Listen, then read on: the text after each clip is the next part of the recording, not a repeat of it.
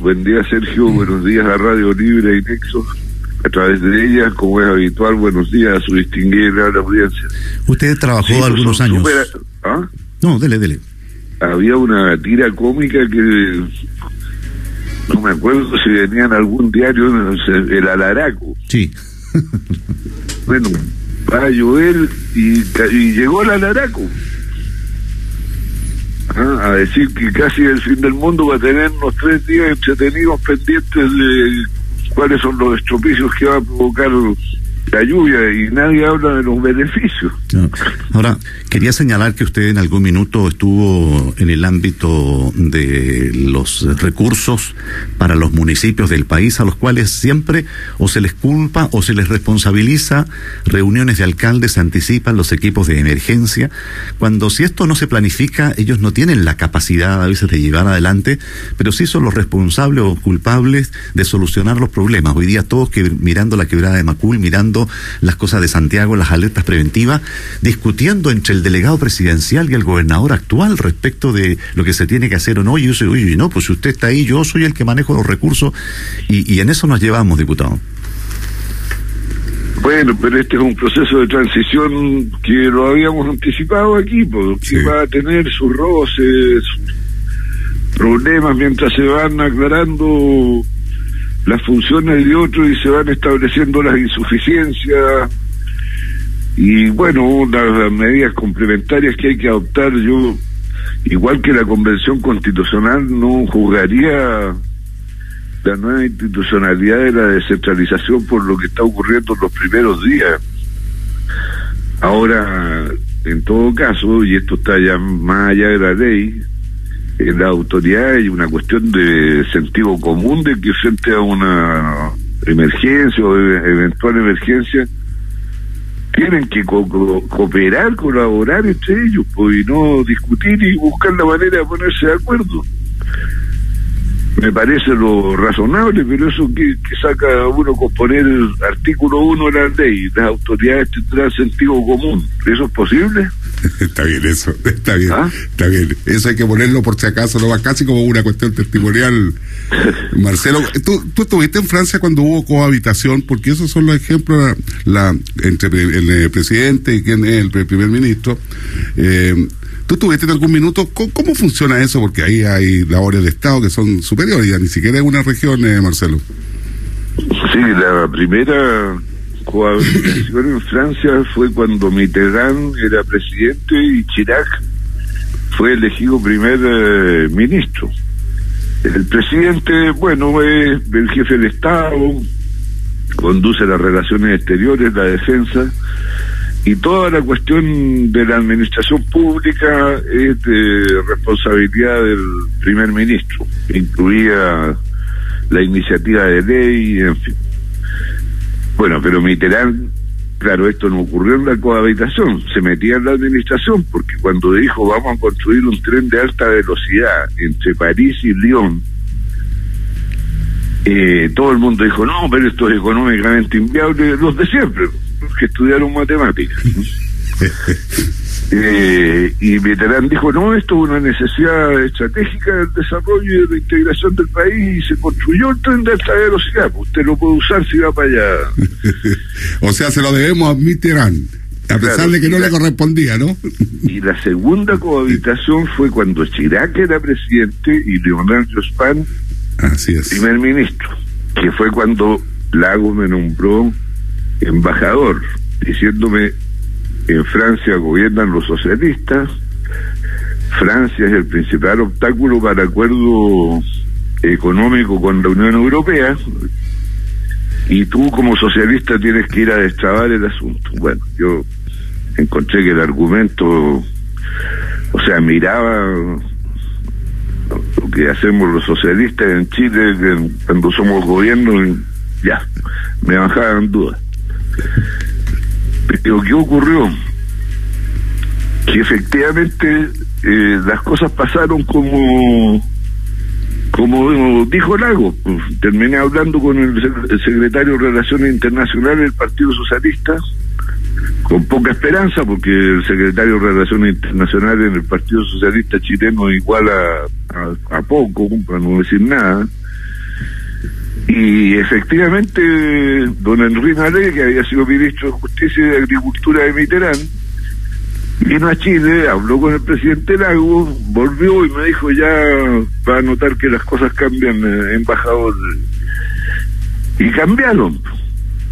Y que Chirac, que era el jefe de las relaciones internacionales, aceptó la intromisión de su primer ministro en las relaciones internacionales porque es un acuerdo de libre comercio entre los países recibió al presidente Lago y le comunicó que Francia lo iba a apoyar. Ahora, ¿qué es lo que imperó ahí? El sentido común, pues el interés general, que era de una parte el de Francia, pero también el de echarle una mano a Chile. Y el prestigio de Chile en ese minuto también, me imagino. que El prestigio de Chile también en ese minuto. Bueno, también. Eh, porque eso también tiene que ver eh, en este tipo de cosas. La diplomacia no solo es ideológica, sino que también. De en esa época era muy fácil ser embajador de Chile. Se abrían las puertas solas. Bueno, después de escuchar a Ricardo Lago el domingo, me parece que, ha ido progresando cada día mejor. ¿eh? Se está ubicando en un lugar muy especial. disculpa, que no escucho bien. Ah, mira, lo que te decía es que después de escuchar a Ricardo Lago el domingo, eh, se va posicionando en un lugar muy especial que la gente eh, más eh, de los extremos no logra entender. con sentido común hay que estar. Y con sentido común. me parece que se está consolidando como una figura demasiado importante en la historia de Chile, a pesar de que no, no se ha reconocido ahora como tal, Marcelo. Sí, pero estas cosas hay que mirarlas en la larga y no en la pasión del minuto. Ahora, sin duda que quedan como enseñanza y además son textos obligados para revisar, porque de lo contrario, si dejamos que todo esto se vaya decantando solo, va a pasar un buen tiempo más. Alguien tiene que poner, aterrizar estos procesos, por mucho que les demos un tiempo para que se vayan eh, instalando, como usted señalaba, a propósito de la convencional constituyente.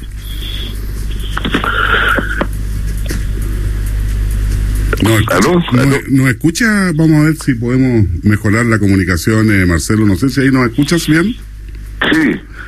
Eh, bueno, la idea y la reflexión de esta mañana que solemos hacer contigo es eh, dejar que la institucionalidad se construya como tal, que las bases y las estructuras están, las personas están trabajando.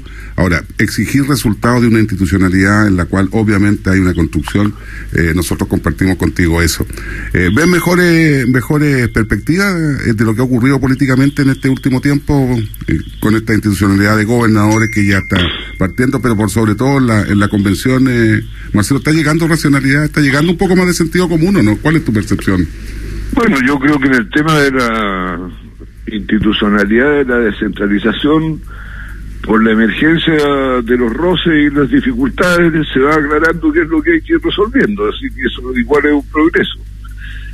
Y en la convención constitucional todavía estamos un poco en los prolegómenos, los, los reglamentos, y el anuncio importante es que alrededor de septiembre tendríamos el eh, reglamento propiamente tal de cómo se toman las decisiones, cómo se realizan los debates ya sobre los contenidos de la nueva constitución y eso también es una buena una buena noticia. Además parece que la designación del responsable por parte del gobierno de llevar la relación con la convención, el señor Cox, eh, no fue objeto de descalificaciones ni resistencias mayores, lo que también es una buena noticia, porque una mayor armonía, esperemos, una relación que es precisamente necesaria por la, la cooperación y la colaboración que tiene que haber entre el gobierno y la tarea de la Convención Constitucional.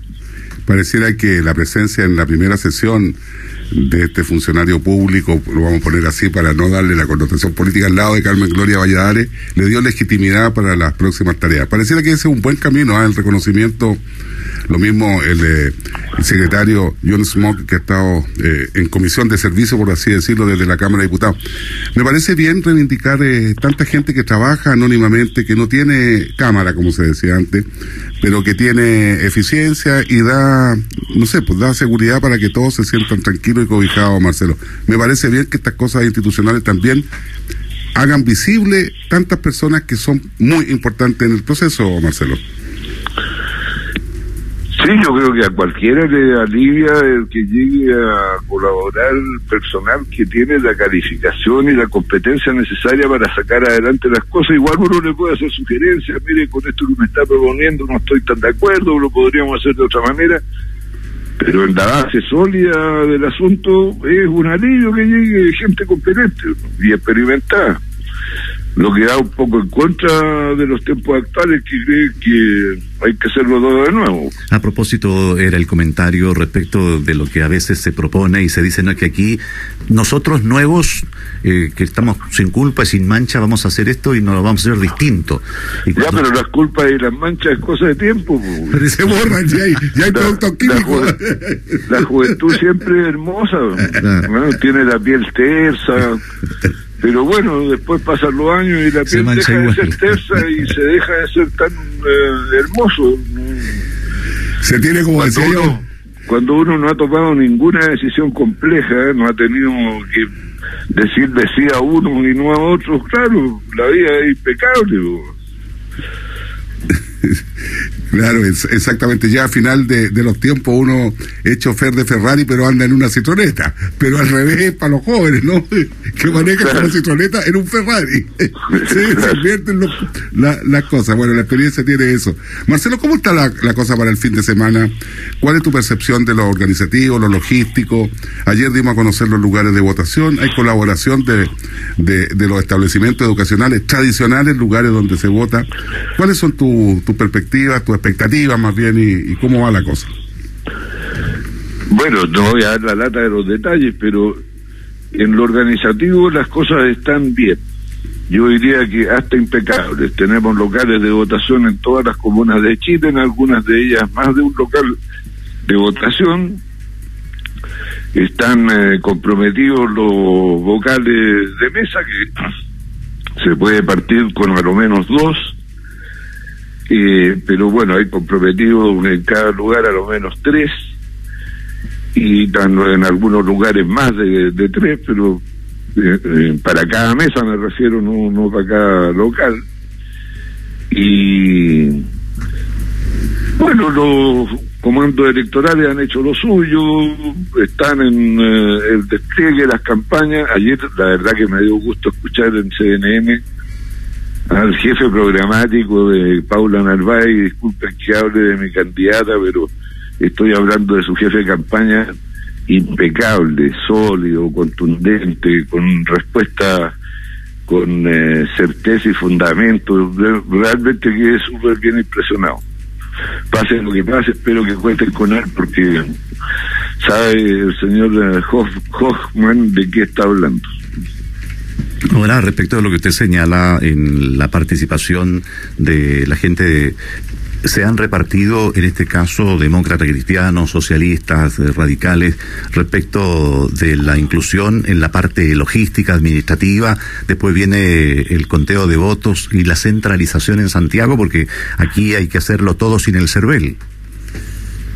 Sí, no todo está preparado yo quiero recordarles que en materia de control de las elecciones y entrega de los resultados, la noche del plebiscito, cuando Chile le dijo no a Pinochet, nosotros tuvimos los resultados primero que ellos. Y eh, era así de Cervel, hicimos solitos. Y lo vimos en las primarias Frei Lago y en las primarias Lago Saldívar. Así que no hay ninguna razón para pensar de que las cosas no van a salir bien. Y ojalá que haya mucha gente interesada en ir a tomar parte de la definición del destino de Chile a través de la elección de un candidato a la presidencia que expresa experiencia, cambio y bueno que independiente de las críticas de hoy día, en los últimos 30 años nos llevó al país que tenemos hoy día, que desde el punto de vista del estándar de vida, no de otras materias como la igualdad, en fin, hizo bien las cosas. Ahora, solamente porque después se van a esgrimir estas cosas independiente del resultado, se le pregunto ahora, eh, ¿esto debió haber sido antes para tener la participación real de todo un bloque en definir sus candidatos o es indiferente respecto de que no haya sido en las primarias legales y sea una consulta hoy día el valor? Porque después seguramente algunos van a deslegitimar esto eh, el, el lunes, no el martes en los comentarios, pero hoy día, en los días previos respecto de esto, ¿usted no le ve diferencia a unas primarias legales, a una cosa efectivamente hecha no solo por los militantes de los partidos, sino que la invitación al resto del pueblo a acompañarle una decisión tan importante como la que te señala? No, pues hay una diferencia porque la primaria legal tiene mucho más potencia comunicativa, organizativa, de despliegue, incorporación de ciudadanía a la toma de la decisión que una consulta convencional como la que estamos haciendo nosotros. Así que hay una diferencia, pero eso lo sabíamos todos. Ahora, ¿por qué no se inscribió esta primaria en lo legal? Bueno, porque habíamos recibido todo el masazo de lo que está ocurriendo en Chile y había desconcierto en los partidos, porque claro, uno esa noche asiaga de la inscripción de, las primarias legales en la DC había indefinición respecto de quién era su candidata, esa es la realidad. Y nosotros también tuvimos un extravío de decir, bueno, pocha, si hay que participar en una primaria, vamos con la que tenemos más afinidad, que era la del Partido Comunista con el, el Frente Amplio. Y bueno, a consecuencia de esas vacilaciones y confusiones, terminamos en lo que vamos a realizar este fin de semana. Eh, solo para rescatar algunos de los comentarios que hiciste, Marcelo Daniel Hochman es doctorado de Harvard, eh, también es profesor de la escuela justamente de gobierno de la Universidad de Harvard. Eh, sin embargo, él se autodefine como un representante de los economistas del socialismo democrático, es investigador y todo. Hay gente muy valiosa en Chile que circula por todas las veredas y que no anda vendiendo rifles. No están los matinales. No están los matinales, Marcelo. Sí, pues ya descubrirán esos diamantes y los llevarán para sacarle brillo en los matinales, porque como le han puesto limitaciones a la participación de los parlamentarios, el que va a un matinal es castigado. Le quitan el 2% de los de sus dietas. Ahí pueden cachar que hay gente de reemplazo y bien buena. Sí, eh, en su biografía uno rescata al señor Google o la señora Google, ¿nos permite esto? Un estudioso investigador del rol de las redes sociales en el bienestar y la desigualdad, el impacto de la corrupción y los medios de la comunicación, de medios de comunicación sobre la participación política y la dinámica de la pobreza. Bien para reflexionar, ¿ah? son eh, personas que pueden aportar muchísimo a la política. Estamos reivindicando hoy día, y lo, decíamos al comienzo, el rol de las personas que están en el anonimato, pero que tienen las capacidades, los talentos, y que pueden eh, acompañar y conducir a los políticos por los buenos caminos, Marcelo, que fue un poco lo que ocurrió durante los gobiernos de la concertación, porque rescatemos un poco eso con gente de primerísimo nivel trabajando en el gobierno, Marcelo. Sí, pero don Patricio Elwin, don Eduardo Frey, don Ricardo Lago, doña Michelle Bachelet, nunca perdieron de vista de que al final la política, o sea, el gobierno de, la ciudad es lo que impera. Y, la poli habrá a veces opiniones técnicas muy fundadas, pero que pueden conducir a perfecto desastre. Y no voy a poner ejemplos para no ponerme odioso. Pero estos personajes son también políticamente correctos. Edgardo Benninger era un poco de esa misma línea y era un hombre correcto en el pensamiento. Tenían la, la, la predicción política de su, de su acto, ¿no es cierto? Predecía lo que podía ocurrir. Porque no basta con ser bueno para las matemáticas, también hay que haber pasado un poco por, por otra, por otra suerte de disciplina eh, de humanística, Marcelo. Yo me refería más bien a esos personajes, no, no a los ortodoxos de las matemáticas. Sí, sin duda. Bueno, hay gente que tiene formación generalista, que es algo muy necesario, sobre todo en estos tiempos, cuando la, ciudad, la sociedad es tan compleja, tan heterogénea, tan diversa, hay que conjugar múltiples intereses encontrados, y eso es el arte de gobernar, el arte de la política. y manejarse. Y el que no haya pasado un poquito por esa experiencia nunca va a sacar eh, todas las consecuencias que puede tener un acto de gobierno, tanto las positivas como las negativas. Y privilegiar de que predominen las primeras y anular el efecto negativo al máximo posible. La semana pasada hablábamos respecto de este qué hacer en el Parlamento y estaba ahí la acusación contra el ministro de Educación que finalmente no, prosperó y, y, aunque con usted hablábamos precisamente de los hechos no políticos sino que fundamentos legales que daban respaldo o sustento a esta, a esta acusación y bueno, en la votación pasó eso o finalmente es lo que se dicen de que decía no fue finalmente conveniente o poco prudente después pasar esto al Senado. ¿Con qué sensación quedó Marcelo? Es que se volvió muy débil en el curso de la construcción de la acusación constitucional, porque yo creo que la principal razón que había para establecer un juicio político a la gestión ministerial era el poco y dificultoso avance de la instalación de la nueva educación pública a través de los servicios locales de educación. Mi colega Pardo, que entiendo que también conversa algunos días con ustedes, dice, no, pero es que la ley quedó mal hecha. Bueno, ¿y de quién es la responsabilidad de repararla? De aquel que en el ejercicio del cargo que la pone en práctica descubre las insuficiencias de la ley. Pero bueno, no se esgrimió con la fuerza de vía ese argumento porque el colegio de profesores hizo no sé qué exigencias, en fin. Y yo creo que ahí el solo argumento de que de la pertinacia del ministro en que vuelvan a clase, oiga, habría que habido acusar constitucionalmente a las familias que están pidiendo que se reabrieran los colegios, pues no, no, no era y en la pérdida de la fortaleza ocurrió lo que ocurrió, porque se rechazó la acusación constitucional. Ahora, eso de alguna manera muestra de que hay que seguir poniendo interés en las cosas que usted señala efectivamente o que pueden decir eh, parlamentarios de otra línea, en el sentido de que si quedó mal hecha la ley, ¿hay tiempo todavía para resolver o esto finalmente se deja para el próximo Parlamento? No, yo espero que el ministro tome nota y, y los funcionarios del ministerio también de que tienen que seguir actuando. El año escolar próximo deberían empezar con el, los problemas que se hayan evidenciado en la puesta en práctica de la ley ya resueltos.